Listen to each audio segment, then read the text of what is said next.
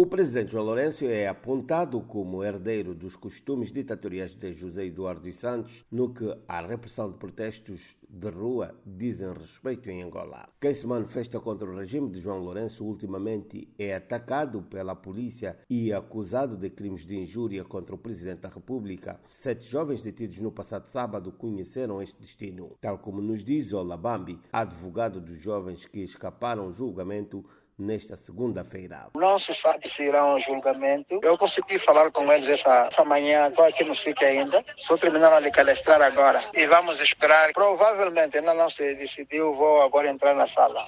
Vão ao juiz de garantia. Eles estão a ser acusados de quê? O que vi na ficha é de injúria ao presidente da República.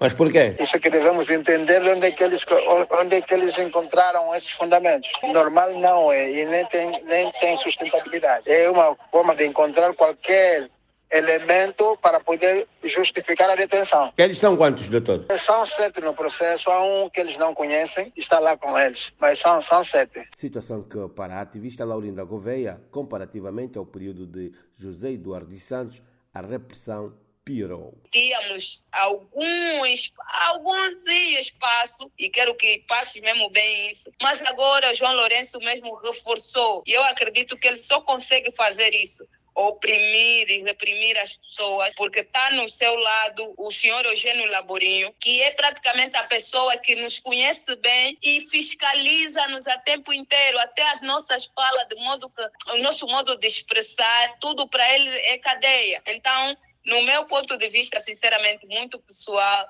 a situação ficou caótica. Posição contrariada pelo antigo revu Albano Capinala, que entende haver maior abertura para a realização de protestos nos últimos dias. Agora, há mais abertura, digo isso, há mais abertura agora de fazer manifestação do que do passado, claro. Se nós formos a dar conta na entrada do presidente Lourenço no, na governação, as pessoas epa, foram fazendo sair média de umas seis ou sete manifestações, sem repressão. É verdade, algumas pessoas tiveram a aconselhar mal também o presidente Lourenço, que disseram, não, se legitimar isso, poderá criar uma convulsão e terá mais ousadia. E começaram a bater, mas vou lhe dizer, muitos dos jovens também que estão a ser presos é porque normalmente se entregam, é porque querem criar fatos. Os jovens presos em Luanda, antes da manifestação contra as restrições dos mototaxistas, estão a ser acusados de injúria contra o presidente da República e se encontram detidos nas celas do SIC Luanda. A Voz da América contactou Manuela Laiua, o porta-voz do SIC, mas sem sucesso. Coque Mukuta, Luanda.